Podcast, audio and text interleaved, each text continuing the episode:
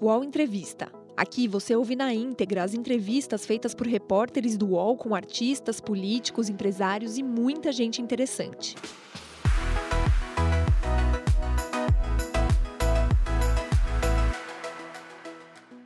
Olá, bom dia. Seja muito bem-vindo, seja muito bem-vinda a mais um UOL Entrevista, nosso espaço aqui ao vivo de reflexão e de conversa com personalidades que são notícia no nosso país. E hoje a gente conversa com um governador aqui brasileiro, ele é governador de Minas Gerais, Romeu Zema, pelo Novo, empresário, ex-presidente do Conselho de Administração do Grupo Zema, que possui uma grande rede né, em mais de 400 cidades mineiras e que se tornou um político ao se eleger governador de Minas Gerais em 2018 pelo Novo, 71,8% dos votos venceu no segundo turno o ex-governador do estado, Antônio Anastasia. E na época, inclusive, é, apoiou o presidente da República, ainda no primeiro turno, Jair Bolsonaro, apesar até da sua, da sua sigla, do seu partido, ter um candidato próprio no primeiro turno. E ele está conosco ao vivo nesta manhã de sexta-feira, quem agradeço participar aqui. Muito obrigada, governador. Um bom dia. Bom dia, Fabiola. É um prazer estar aí com você. Um bom dia a todos que estão nos acompanhando. Bom, e quem participa conosco também nessa entrevista, que já pode colocar aqui na tela, é Josias de Souza, que está conosco já aqui ao vivo, e a Amanda Rossi também, que é do Núcleo é, de Jornalismo Investigativo aqui do UOL. Olá, Amanda, bom dia. Bom dia, bom dia, governador. Bom dia, Amanda. Bom dia, Josias. Josias, bom dia. Bom dia, bom dia a todos. Vamos em frente. Vamos em frente, inclusive para quem quiser participar dessa entrevista, nós estamos ao vivo, você pode mandar perguntas aqui para o governador. Pessoal de Minas que está nos acompanhando, pode mandar aí com a hashtag UOL Entrevista que a gente consegue captar aqui em qualquer rede social. Governador, queria começar falando sobre eh, vacinação com o senhor, né? Só para dar um panorama de como é que está o seu estado. São 40.800 eh, mortos, mais que isso já, né? 40.800 mortos por Covid uma preocupação com os leitos em algumas cidades, como Belo Horizonte, que já tem 80% dos leitos ocupados de UTI, e uma vacinação que segue no ritmo do Brasil. A gente tem como segunda dose um pouco mais de 11% da população mineira já vacinada, né? O que é, fica bem aquém da necessidade para que a gente tenha um controle da doença. Queria a sua análise, governador. Como é que o senhor vê a atuação do governo federal, do Ministério da Saúde, em comprar, em distribuir vacinas é, para que a gente tenha a imunização dos brasileiros? Fabiola, realmente o Brasil poderia estar tendo um ritmo mais rápido no processo de vacinação. Eventualmente se publica é, um ranking dos países e fica claro que nós temos alguns países melhores do que o Brasil, principalmente os desenvolvidos, e temos também muitos países piores do que o Brasil, países aqui da América Latina. Então, diria que estamos fazendo um trabalho mediano, mas quando se diz respeito a vidas humanas, o trabalho mediano não é satisfatório, é preciso ser um bom trabalho, porque nós precisamos salvar vidas. Minas Gerais não está fora desse contexto Brasil. Sofremos muito aqui com a segunda onda nos meses de março e abril, e estamos agora assistindo à eventual chegada de uma terceira onda, que nos deixa muito apreensivos. O vírus é imprevisível, ele age de modo totalmente incerto e não dá para prever se uma nova mutação mais letal, mais contagiosa pode ou não estar surgindo. Mas o Estado de Minas tem feito, desde o início da pandemia, todo o esforço necessário para que nenhum mineiro fique sem atendimento. E nós, dentro do contexto Brasil, somos hoje o, estado que tem a menor taxa de óbito na região Sudeste e região Sul. Se o Brasil tivesse uma taxa de óbito equivalente à de Minas Gerais, cerca de 60 mil vidas teriam sido poupadas no Brasil. Qual é a Isso taxa, demonstra que. A... Qual é a taxa que o senhor está falando? Como? Tá? Qual é a taxa que o senhor está falando? É a taxa de quanto? Estou falando é óbitos, óbitos por 100 mil habitantes. Se você comparar essa taxa Minas Gerais e essa taxa Brasil, você vai encontrar uma diferença de aproximadamente 60 mil óbitos que o Brasil poderia ter a menos se tivesse a mesma taxa de Minas. Então, apesar das dificuldades financeiras que o Estado enfrenta, nós temos conseguido fazer com um trabalho muito disciplinado, com muita gente competente que nós trouxemos para o governo, é, uma diferença para melhor. Uhum. O governador, mas o senhor não falou a taxa. Qual é a taxa exatamente? Não, essa taxa eu não tenho. É, ela todo dia muda. É, é só ah, você mas é que pegar o senhor falou que tem a comparação, vou procurar aqui. O governador, o senhor falou que acha que é mediana essa atuação do governo federal, mas o senhor considera que houve erros? Porque é justamente o que a CPI está investigando. Se houve erros ou não, se houve atraso ou não na compra de vacinas pelo governo brasileiro. Qual é a sua opinião, governador? O senhor acha que o governo brasileiro errou? Se me permite, Fabiola, e o governador também, nós acabamos de descobrir que o governo deixou de comprar no ano passado 130 milhões de doses da Pfizer e do Butantan. Né? Não é negligência demais para ser classificado como um desempenho mediano, governador? Bom, Josias, é, quando se analisa um problema a posteriori, é muito fácil tirar qualquer conclusão. É, eu diria que quando se trata de vidas humanas, todo cuidado é bem-vindo. Com certeza houve uma certa negligência, sim, o governo, por até desconhecer as consequências da pandemia, deveria ter tomado todas as medidas. E lembrando que a pandemia tem um custo econômico, social gigantesco, além desse custo humano de vidas. É, com toda certeza, poderia ter sido mais bem conduzido, não só no Brasil, como em outros países também, que nós estamos vendo, muitas vezes tem situação tão grave quanto aqui. Governador, agora a gente está falando sobre vacina, agora em relação ao isolamento social, né? O, no pronunciamento que o presidente Jair Bolsonaro fez essa semana, eu vou lembrar aqui uma frase é, do presidente, ele disse que o nosso governo não obrigou ninguém a ficar em casa, não fechou comércio, igreja ou escola e não tirou o sustento de milhões de trabalhadores informais. Essa frase é uma alfinetada clara a governadores e prefeitos que tomaram, sim, medidas de restrição à circulação. Aí, em Minas Gerais, o Estado entrou numa das fases, na fase mais restritiva, a onda roxa, né, como é chamada em Minas Gerais é, esse ano. Então, queria, queria saber do senhor o que, que você acha dessa atitude do presidente de, de, se colocar tão em confronto com os governadores em relação a essas medidas de isolamento? E no caso de Minas Gerais, o que, que teria acontecido se o senhor não tivesse tomado essa medida de decretar a onda roxa? Bom, Amanda, em primeiro lugar, eu quero mencionar que, por eu não ter formação na área da saúde, eu sempre deixei as decisões ao encargo da equipe da Secretaria da Saúde, aonde nós temos infectologistas, temos médicos, temos uma série de pessoas com formação adequada.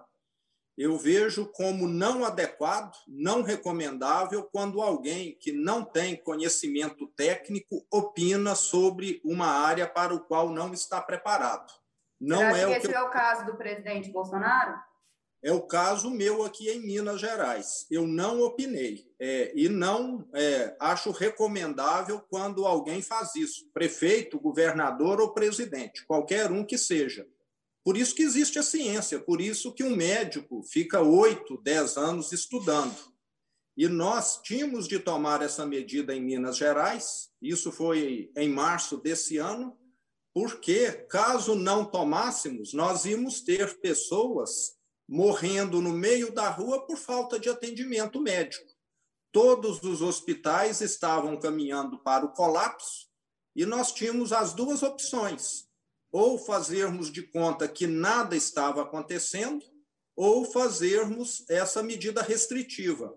Lembrando que tivemos muito questionamento do setor produtivo, mas eu disse, é algo temporário, é algo excepcional que está acontecendo e logo depois os números melhoraram consideravelmente devido esse fechamento, principalmente do comércio no estado, que acabou fazendo com que as pessoas circulassem menos. Então, o que, que você acha que mesmo vendo esses resultados, né, de, do isolamento promovido em Minas Gerais e em outras regiões, que o presidente Jair Bolsonaro continue com essa postura, confrontando tanto essas medidas tomadas pelos governadores? Então, Amanda, o que eu acabei de repetir aqui. É, eu, por não ser profissional da área da saúde, não Mas falando do presidente, não do senhor, governador. Tá. O Amanda, eu venho do setor produtivo. Durante 30 anos, eu negociei com bancos, com indústrias. E eu estava lá para resolver o problema da empresa que eu gerenciava, que eu administrava, e não para julgar o que os bancos e as indústrias faziam. E com o governo federal é a mesma coisa. Eu estou aqui, fui eleito para resolver o problema do povo mineiro.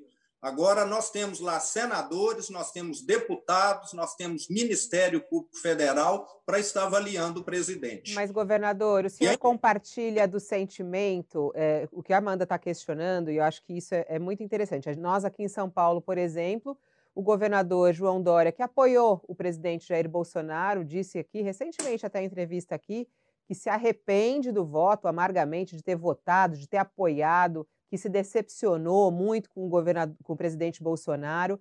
É, e fala, é, isso ele fala frequentemente do prejuízo dessas ações, dessas falas, ou até mesmo de é, ações er erradas né, do governo federal no combate à pandemia, porque isso influencia diretamente o Estado e os municípios. O senhor compartilha dessa opinião do governador Dória? Fabiola, mais uma vez, é, ficar mandando pedra nos outros é um dos esportes mais praticados no Brasil. Eu não quero participar desse esporte porque eu tenho tantos incêndios aqui para apagar que, na minha opinião, seria uma perda de foco. E me parece que na área política isso é mais nítido ainda. Eu vejo muita gente que nem sabe o que está acontecendo dentro da sua casa mas sobe no muro do vizinho e fica mandando pedra na casa do vizinho. Eu nunca atuei dessa maneira e não vai ser agora que eu vou mudar minha maneira de atuar. E todos os indicadores do estado de Minas estão melhorando a segurança, a educação, a saúde, como eu disse, a atração de investimentos. Nós éramos o antepenúltimo resultado em transparência e somos o primeiro agora. Eu acredito em trabalho não em picuinha, em fofoca, em polêmica. Esse é o meu jeito de agir. Governador, é, o, o senhor tem, diz que tem o seu jeito de agir, mas o senhor faz uma analogia que não me parece a mais adequada. Né? O senhor relaciona a sua atividade empresarial, a relação de empresário com bancos, com o relacionamento de um governador com o presidente da República. É, e aí o senhor diz, ah, não quero mandar pedras nos outros, mas eu acompanho o seu trabalho em Minas Gerais, as suas opiniões, e já notei que o senhor é contra, por exemplo, a CPI, que está é, em curso lá no Senado. Então, ao mesmo tempo que o senhor diz que não quer tirar pedras, o senhor é contra a CPI. No Brasil, nós estamos vivendo hoje é, uma situação curiosa, porque erros nessa área sanitária custam vidas, e a gente está a caminho de 500 mil mortos né, por Covid no Brasil. A Procuradoria da República investiga corretamente desvios cometidos nos estados. Mas o procurador-geral Augusto Aras tem se revelado com uma grande indisposição para procurar qualquer coisa que se pareça com problemas do presidente da República.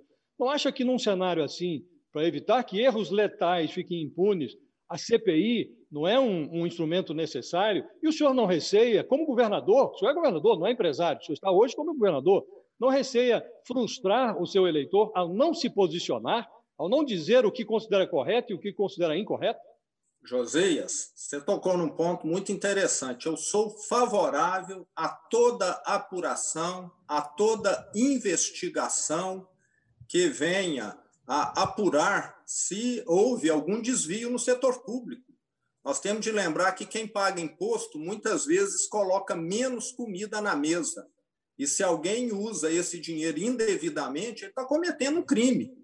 Agora, para que, que nós temos Polícia Federal, por que, que nós temos é, Tribunal de Contas da União?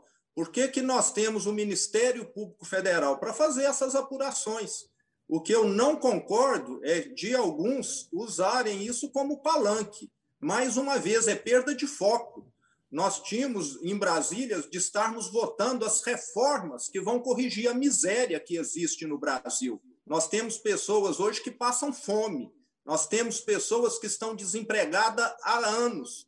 E se temos já instituições para apurar, por que paralisarmos ou suspendermos as reformas tão necessárias que vão ter um impacto social tão grande para que alguns tenham palanque, tenham holofotes? É com Senador, isso que eu de novo, de novo, para mencionar o que o senhor está dizendo, o senhor tem toda a razão. Agora, nós temos um Congresso Nacional com 513 deputados, 81 senadores. Os membros da CPI são 11. O senhor não acha que está sendo de novo condescendente com o presidente da República? O senhor acha de fato que o presidente está empenhado nas reformas? Senhor acha de fato que as reformas não caminham no Congresso porque os parlamentares estão se dedicando a uma CPI? Não enxerga a responsabilidade do presidente neste, neste problema das reformas? O próprio ministro, ainda outro dia, dizia que o presidente hoje é compromissado é, na opinião dele, 60% com as reformas, não tem mais aquele compromisso que era superior a 90% que ele dizia que teria na campanha. Não está sendo de novo condescendente com o presidente, governador? Josias, é, analise aqui, você disse agora há pouco, são, é, pelo que você disse, 11 parlamentares envolvidos na CPI. 11 parlamentares de mais de 500 representa 2%. Agora pegue os jornais, pegue a televisão e veja se o que aparece nesses veículos representa 2% do conteúdo ou 80 ou 90. O país é está vivendo parado. uma pandemia, né, governador, nesse momento. Então, as respostas que o povo brasileiro quer, como público, leitor da imprensa, é, é muito relacionada a essas mais de 2 mil mortes que continuam a acontecer todos os dias no país em relação à Covid, todo mundo esperando a sua vez de, de se vacinar, né? É, é muito decorrente de que esse acaba sendo o tema que impacta mais a vida do brasileiro que não pode sair de casa ou que teve sua renda impactada pela pandemia. Então, Amanda, agora para que, que existe Polícia Federal, Ministério Público Federal, Tribunal de Contas da União? É para ficar fazendo papel de coadjuvante ou para investigar? O, go o senhor governador... acha que o procurador Aras está investigando o presidente? É. O Josias, eu não tenho acompanhado é, a, essa pauta em detalhes. Como eu disse, eu tenho aqui muitos incêndios para apagar. Minas Gerais é hoje tá, o estado, junto com o Rio Grande do Sul, que tem a pior situação financeira. Eu terminei de pagar o 13º salário do funcionalismo público estadual tem 40 dias. Nós já estamos em junho. Então, isso demonstra aqui a gravidade do meu estado. Eu não posso me dar ao luxo de estar acompanhando uma investigação que eu sei que é importantíssima e que tem gente muito mais especializada e muito mais preparada do que eu para isso, para fazer e para opinar e deixar aqui o Estado um caos como estava. Então, entra aí também uma questão de foco. Eu preciso, vamos deixar claro, resolver primeiro os problemas de Minas Gerais. Se um dia eu terminar de resolvê-los aqui, quem sabe eu vou opinar e entrar em outros problemas que não são meus. Nós temos aqui em Minas miséria, gente morrendo de fome, estamos no meio de uma pandemia e eu não estou querendo holofote para poder ficar aparecendo como mais um que manda pedra. O governador, é, recentemente a gente teve a manifestação, né? A gente registrou a manifestação contra o governo Bolsonaro, que tem a ver um pouco do que a gente está falando aqui. As pessoas indo à rua, apesar da pandemia, apesar da terceira onda, né? Em alguns casos, inclusive com, com aglomeração. Como é que o senhor, é, agora como um político que o senhor é, o senhor é um governador, se candidatou, né? É, como é que o senhor é, enxergou e entendeu essa, essas manifestações e essa indignação de parte da população com a atuação do governo federal? Bom, primeiro nós temos de levantarmos dois pontos. A questão de que numa democracia toda manifestação precisa ser tolerada, não pode ser tolhida. A liberdade de expressão é fundamental. Eu sempre fui totalmente favorável, por mais absurda que seja. Numa democracia, você é obrigado a ser tolerante, é obrigado a escutar quem quer que seja. E temos feito isso aqui no meu governo. Atendemos todas as linhas, é, escutamos todo mundo. Podemos até não concordar com algumas. E temos o lado de estarmos na, no meio de uma pandemia. Qualquer aglomeração no meio de uma pandemia não é bem-vinda. Fui questionado essa semana sobre a questão da Copa América. eu disse que não gostaria de ter jogos com público aqui em Minas Gerais, porque isso, com certeza, só vai agravar a questão da pandemia. Mas qual foi o recado, governador, que foi o que eu te perguntei? Qual foi o recado que, os, que o senhor entende como político das ruas? Oh, eu entendo o recado político como insatisfação. É, qual governo não gera insatisfação? Eu tenho feito aqui um governo que, diferente do último que esteve aqui, que não melhorou nenhum indicador e nós só temos melhorado. E tem muita gente insatisfeita com o meu governo. No Brasil, parece que nós temos muita gente que joga e gosta do que dá errado, porque até se beneficia do errado. Então, eu vejo que o que nós temos de olhar é um cenário mais amplo. Como eu disse, aqui em Minas, todos os indicadores estão melhorando. E no Brasil, estão ou não? Então, é algo que eu vejo que nós temos de analisar. Insatisfação, protestos fazem parte do processo democrático. Estão ou não, o governador? Disse... O senhor deixou aí claro. Estão ou não melhorando no Brasil? Então, nós estamos no meio de uma pandemia. Nós sabemos que a pandemia teve um reflexo econômico no mundo todo. A atividade econômica foi prejudicada. Aqui no Brasil não foi diferente. E o que eu vejo é que o Brasil, vamos aqui é, pegar um minuto para deixar claro. De 1900 a 1980, em 80 anos, o Brasil foi o país que mais cresceu no mundo. Nenhuma economia cresceu tanto. Mas de 1980 para cá, nós somos uma das que menos cresceram. E de 2010 para cá, nós somos uma das raríssimas que teve queda de renda. Isso demonstra que o que está sendo feito no Brasil há 40 anos não está funcionando adequadamente. Nós temos uma classe política que fala demais, polemiza demais e reforma de menos. O Brasil hoje é como se fosse um empresário, um agricultor que continua usando as técnicas de 70, 80 anos atrás. Produtividade lá embaixo, e a população cada vez mais pobre. Talvez nós estejamos tendo luxo, eu, vocês, de termos os nossos filhos mais pobres do que nós é, somos. É, isso demonstra claramente a falta de reformas. Então, nós tínhamos de estar aqui é, discutindo reformas. Quais reformas tivemos nesses 40 anos? Tivemos a reforma trabalhista três anos atrás, e a reforma previdenciária a dois. Cadê a reforma tributária? Cadê a reforma administrativa? Cadê a reforma político-eleitoral? Isso é que vai resolver o problema do Brasil. Isso é que vai nos tornar um país rico com condição de produzir vacina aqui um dia, e não um país que fica dependendo de insumos, dependendo de tecnologia estrangeira. Então, nós temos de ir na causa raiz e não em uhum. problemas menores, que é o que sempre tem dominado o cenário político. Oi, eu sou o Edgar Piccoli e trago boas notícias. Isso, Trago Boas Notícias é um podcast original Spotify produzido pelo UOL para você se informar e relaxar. As histórias que eu conto aqui são de Ecoa, a plataforma do UOL por um mundo melhor. De segunda a sexta-feira, às seis da tarde, tem um novo episódio grátis no Spotify e no UOL. Dá também para baixar e ouvir offline, quando você quiser. O senhor disse que tem muito problema para resolver em Minas Gerais, né? Numa entrevista anterior, o senhor até já disse também que é, um, um, mandato é pouco para lidar com alguns desses problemas, que é preciso mais tempo, sinalizando que, que o senhor concorreria à reeleição. Agora, quando o senhor se, é, quando o senhor se elegeu em 2018, o senhor é, ganhou muito, é, muita força na onda Bolsonaro, né? O senhor, assim como em São Paulo, né? O senhor teve o seu bordão Bolsozema, só que agora, como também senhor já disse, as, as manifestações sinalizam uma insatisfação com o governo Bolsonaro, né? O, o presidente vem enfrentando um desgaste na opinião pública. É, o senhor pretende, na, se candidatar à reeleição, continuar com esse bordão Bolsonaro? Né? O senhor é um dos poucos governadores que, apesar das críticas do presidente, continua a evitar um desgaste com o Bolsonaro? Você pretende ainda continuar com esse bordão ou o alinhamento ao Bolsonaro, em vez de ser um bônus, como foi para o senhor em 2018, em 2022 pode ser um ônus?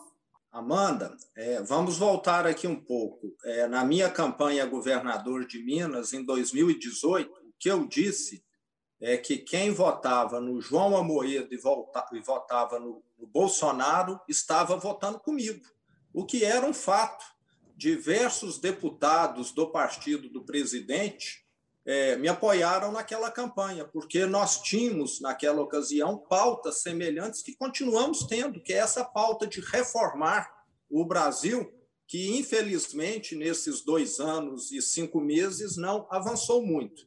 Com relação ao ano que vem, primeiro eu quero deixar claro que está muito distante. Eu não tenho entrado em pauta de reeleição, que eu vejo que é outro problema do Brasil. A reeleição parece aqui que começa dois anos antes e paralisa tudo.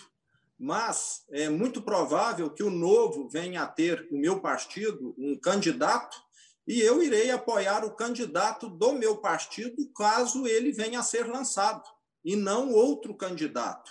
Então, é, essa questão foi muito devido a propostas, que naquele momento eram propostas semelhantes. O que o Partido Novo quer é um Estado mais eficiente, um Estado que devolva mais serviços à população e que necessariamente para atingir esse patamar precisa passar por reformas. Quais os nomes do novo que poderiam ser candidatos à presidência, na sua análise? Quem são os nomes mais cotados? O senhor está entre eles? Não. A, a, minha definição é que eu, é, muito provavelmente, serei pré-candidato aqui ao governo de Minas Gerais. Eu não gosto de começar uma tarefa e deixá-la concluída pela metade. Eu lembro aqui que eu saí da empresa que eu criei, fiz a minha sucessão, que está funcionando muito bem, e só saí quando vi que a minha contribuição já estava concluída. Então, quero fazer a mesma coisa aqui em Minas Gerais. Uhum. Devido ao ritmo do setor público, aprovação de leis, eu vi claramente que quatro anos não seriam suficientes para fazermos tudo o que queremos, principalmente agora que já passamos da metade. Então, eu serei, sim, é, candidato, pré-candidato à reeleição. E o que eu assisto à distância também do Partido Novo, lembrando que dentro do partido, quem é mandatário lá não tem voto. O que eu estou assistindo é que já despontaram dois nomes que é o do próprio João Amoedo e do Tiago Mitrô. O Tiago Mitrô é um deputado estadual por Minas Gerais e, naquele ranking dos políticos, ele é o primeiro colocado dentre os 513 deputados federais. É o deputado que mais apresentou propostas, que menos gastou, que mais economizou. Então, é isso que nós precisamos no setor público: gente que trabalhe.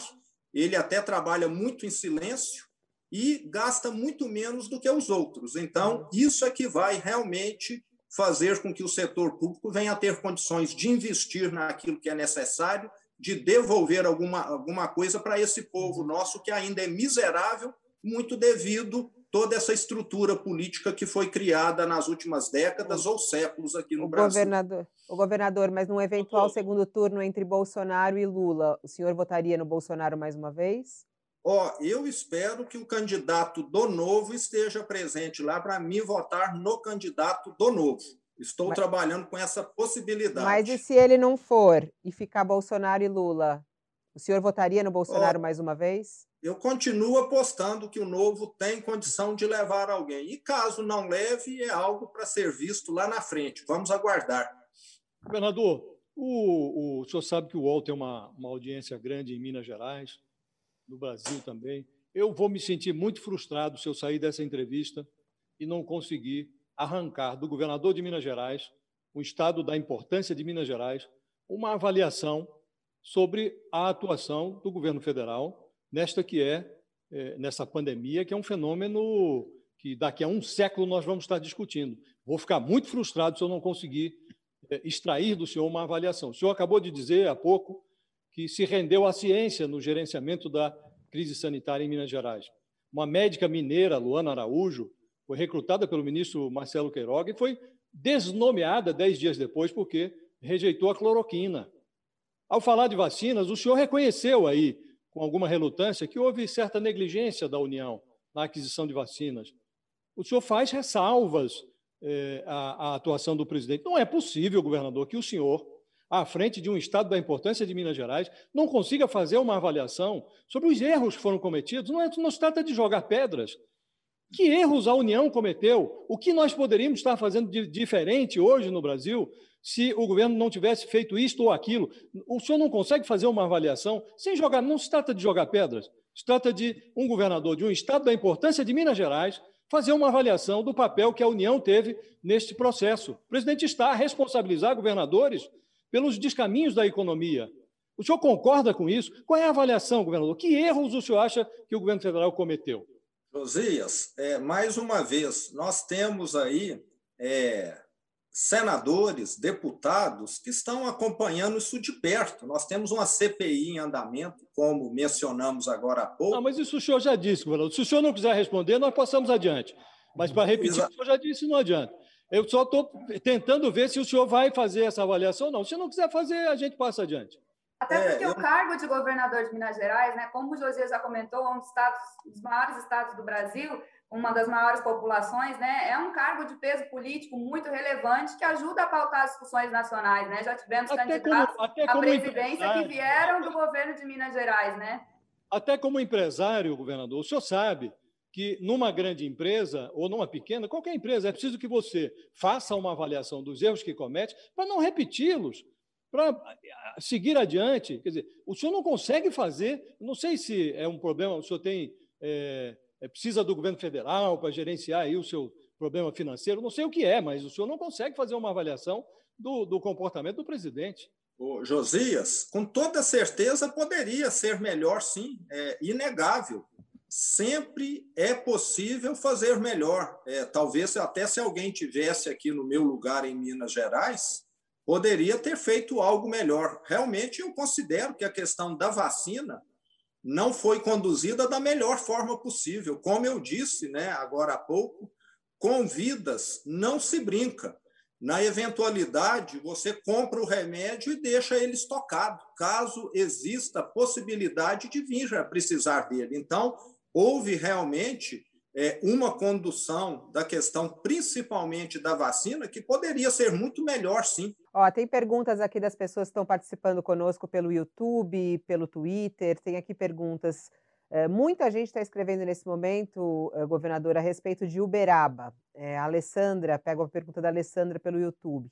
Já perdemos mais de mil pessoas em Uberaba, está tudo liberado, festas clandestinas todos os dias, não temos fiscalização suficiente. Uberaba pede socorro, governador, diz aqui. Muita, muitas pessoas estão acompanhando a gente, governador. Realmente, eu tenho acompanhado a região do Triângulo Sul, que inclusive é onde eu sempre morei, próximo a Uberaba, e também a região sul do estado estão, nesse momento, numa situação muito ruim com relação a novos casos, a ocupação de leitos hospitalares e eu tenho dado entrevistas para todo o Estado, tenho inclusive ido a várias regiões, é, deixar claro que, nesse momento, as pessoas precisam ter consciência que a segunda onda que nós assistimos em março e abril surgiu exatamente porque muitos descuidaram,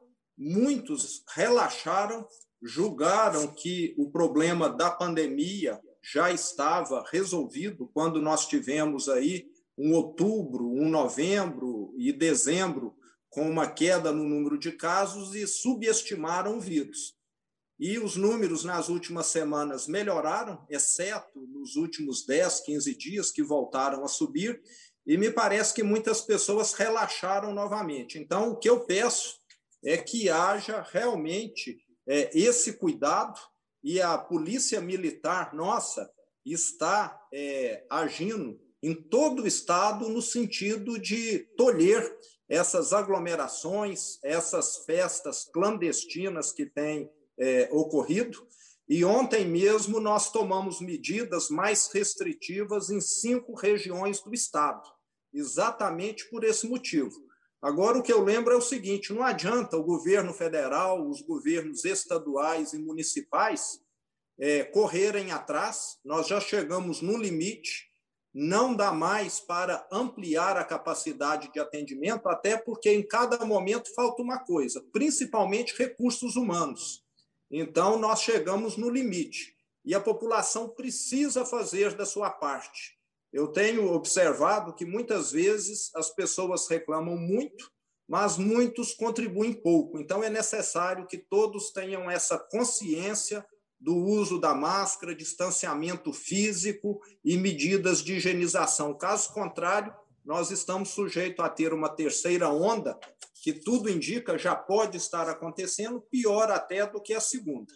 O que, o senhor acha das ameaças frequentes do presidente Bolsonaro em editar uma, uma medida provisória, né, é, um decreto, perdão, um decreto é, proibindo os estados a tomarem medidas de restrição da circulação, né? Porque o senhor mesmo está contando aí dos bastidores do governo de Minas e o senhor volta e meia fecha, abre tudo mais.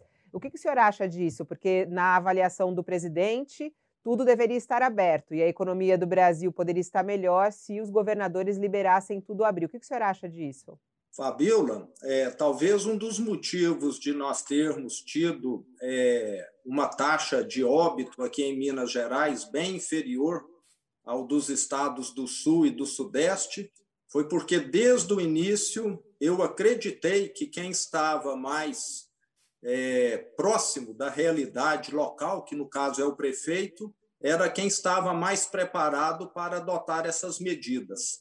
Eu sou, eu sou totalmente contrário a medidas de centralização.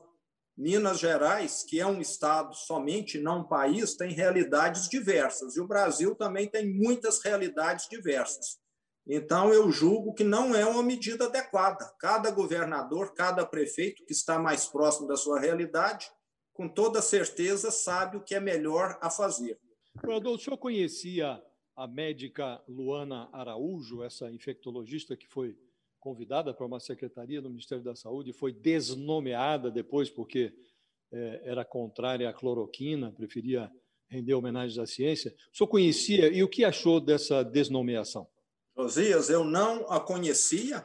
É, lembro que aqui em Minas, desde o início do meu governo, nós agimos no sentido de fazermos contratações técnicas. Dos meus 12 secretários aqui, Josias, que estão diretamente na minha equipe, com quem eu lido semanalmente, estou numa reunião todas as semanas, eu não conhecia nenhum deles há três anos atrás só vinha conhecê-los depois que eles passaram aí por um processo seletivo. Então, eu monto a minha equipe de acordo com competência, com capacidade técnica, e não de acordo com outras questões que eu julgo secundárias. A Anvisa, hoje à tarde. Hum. Pode, pode, quer falar? Pode falar, Amanda. Tem a ver com isso? Vou mudar um pouquinho de tema, Fabiola. Falando em questões secundárias, né? O senhor comentou, fez a sua avaliação sobre a CPI da Covid de que o Brasil tem temas mais urgentes para discutir, né? E a gente também tem uma outra discussão nesse momento, que é a introdução de votação impressa. Qual é a opinião do senhor sobre esse tema? Amanda, eu sou o contrário. Todos vocês e quem está nos assistindo devem ter conta corrente em branco, devem ter cartão de crédito eu não imprimo nada e está sempre tudo certo, porque até eu consigo conferir. O que eu vejo é que deveria ter mecanismos de auditoria. Quem sabe 1% das urnas terem uma impressora e 1% já é uma amostra significativa. Estatisticamente, você poderia tirar uma conclusão se as demais estariam corretas ou não. Na minha opinião, fazer isso tudo impresso seria dar um passo no passado, ir uhum. para trás. Nós estamos caminhando para ser um mundo cada vez mais digital e temos é de ter mecanismos de conferências digitais que deem segurança. Governador, como é que estão as negociações para compra de vacinas pelo governo do estado de Minas? Né? Eu sei que o senhor estava negociando com alguns laboratórios. Hoje a, Anvisa vai analisar à tarde mais uma vez a Sputnik V, que eu acho que é um dos laboratórios que o senhor estava negociando. E aí eu já emendo sobre essa possibilidade de compra do governo mineiro e se o senhor também tem uma meta para vacinar toda a população de Minas Gerais, como anunciou o governador já, João Dória, acho que foi o primeiro governador a dizer isso, que disse que até o final de outubro todos os adultos paulistas estarão vacinados com a segunda dose já. Fabiola, é, não restou outra alternativa aos estados e aos municípios, exceto o Programa Nacional de Imunização, porque nenhum outro ente federativo conseguiu adquirir vacinas junto aos laboratórios. Alguns laboratórios é, deixaram muito claro que só vendem para nações, e outros é, não tiveram o seu. Não, não foram aprovados pela Anvisa. De acordo com o Programa Nacional de Imunização, caso ele venha a ser cumprido pelo Ministério da Saúde, o nosso calendário será praticamente o mesmo de São Paulo. Lembrando que é um programa nacional, o que acontecerá em São Paulo também irá acontecer em outros estados. Mas, como está havendo atrasos, contratempos nesse fornecimento de vacina, o insumo que vem do exterior, e também na produção aqui interna em alguns momentos, é, a nossa Secretaria de Saúde está avaliando se compensa criar uma expectativa que talvez possa ser frustrada. Então, é algo que está em análise, mas provavelmente nós devemos também é, é, publicar aqui um calendário, mas deixando claro, caso o Ministério da Saúde venha a cumprir o seu cronograma. Nós vamos, com toda certeza, também conseguirmos vacinar o mineiro até final de outubro. Senador, o senhor falou várias vezes aqui na conversa conosco sobre as reformas, né? e tem toda a razão, o Brasil precisa muito de reforma. O presidente Bolsonaro e o ministro Paulo Guedes, eles é, enfatizavam isso muito na campanha, né? que haveria reformas. O Paulo Guedes prometeu, inclusive, é, na campanha de 2018, que ia arrecadar um trilhão de reais com a venda de estatais. Até hoje não venderam estatal nenhuma e até criaram uma nova. Né? O ministro admitiu numa entrevista recente que a agenda liberal dele encolheu. Ele repetiu que o grau de adesão do presidente a essa agenda caiu de 99% para 65%. Isso é o ministro dizendo. E ele se referiu a reformas eh, prioritárias num timbre que eu achei pouco animador. Diz que a reforma administrativa está no empurra-empurra, mas nós vamos seguir. Falou em fatiar a reforma tributária. Eu gostaria de saber do senhor se, a, a, quem o senhor atribui a responsabilidade por essas reformas não, não avançarem? O senhor acha que é responsabilidade do Congresso ou o presidente não se empenhou como deveria, como prometeu que faria na campanha de 2018? Josias, é, eu atribuo é, essa questão a três motivos. Acho que o próprio governo federal acabou é, esfriando um pouco a pauta, ou talvez em alguns momentos indo até no sentido oposto, o Congresso idem, e nós temos uma legislação que é totalmente é, dificultadora desse processo. Uma série de recursos, uma série de motivos que podem fazer com que o processo pare. Mas é um processo tão importante, é um processo que vai ter reflexos positivos adiante, tão substanciais que nós temos de estar focado nisso 100% do tempo. Até um dos motivos de eu tentar é, novamente o governo do Estado vai ser por, por isso. É, nós conseguimos já vender aqui a participação que a CEMIG tem na Light, mas temos várias outras subsidiárias para poder serem vendidas da CEMIG, e tudo isso leva tempo. Eu estou assistindo isso aqui na pele como é um processo lento, demorado, burocrático, o Brasil, devido toda essa estrutura legal que nós temos, é um país que anda a 10 km por hora em algumas questões. Então, tudo isso é um fator dificultador que, que trava as coisas, mas aqui nós não desistimos, não. E no meu segundo mandato, caso ele venha acontecer, eu gostaria muito de avançar bastante nisso, porque já está ficando tudo preparado nesse primeiro. Mas nesse momento, qual é a situação fiscal de Minas Gerais? O Estado continua quebrado, governador? Continua, Amanda. É, nós temos hoje uma situação fiscal extremamente precária. O Estado de Minas ainda paga a folha de pagamento parcelada. Nós é, não sabemos até hoje como vamos quitar o 13º salário desse ano, como aconteceu o ano passado, que ele foi pago parcelado. E conseguimos um avanço com a reforma da Previdência do Estado, mas precisamos aqui, da mesma maneira que o governo federal, de uma reforma administrativa. Isso é fundamental para que o Estado volte a ter condição de dar manutenção nas suas estradas. Eu tenho viajado bastante de carro aqui pelo interior e algumas estradas estão ficando intransitáveis. E a solução de Minas, eu quero lembrar, passa necessariamente pela adesão ao regime de recuperação fiscal, que o Rio de Janeiro já aderiu, está aderindo novamente, porque houve algumas mudanças e que muito provavelmente o governador Eduardo Leite do Rio Grande do Sul vai aderir também, que ele já deixou claro, porque não há como você viabilizar esses três estados que estão super endividados sem que haja uma renegociação da dívida com a União. Governador Romeu Zema, é tempo esgotado já, eu sei que o senhor tem um outro compromisso, né? A sua assessoria pediu para a gente encerrar. Muito obrigada pela sua, pela sua entrevista, pela sua disponibilidade em atender aqui o UOL. Até uma próxima.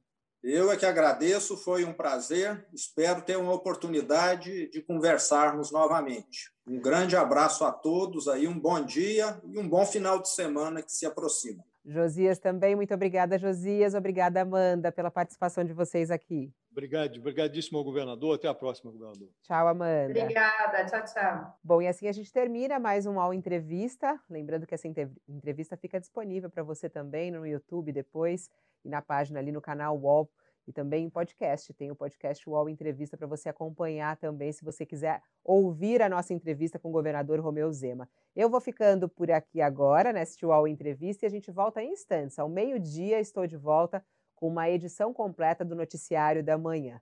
Até lá!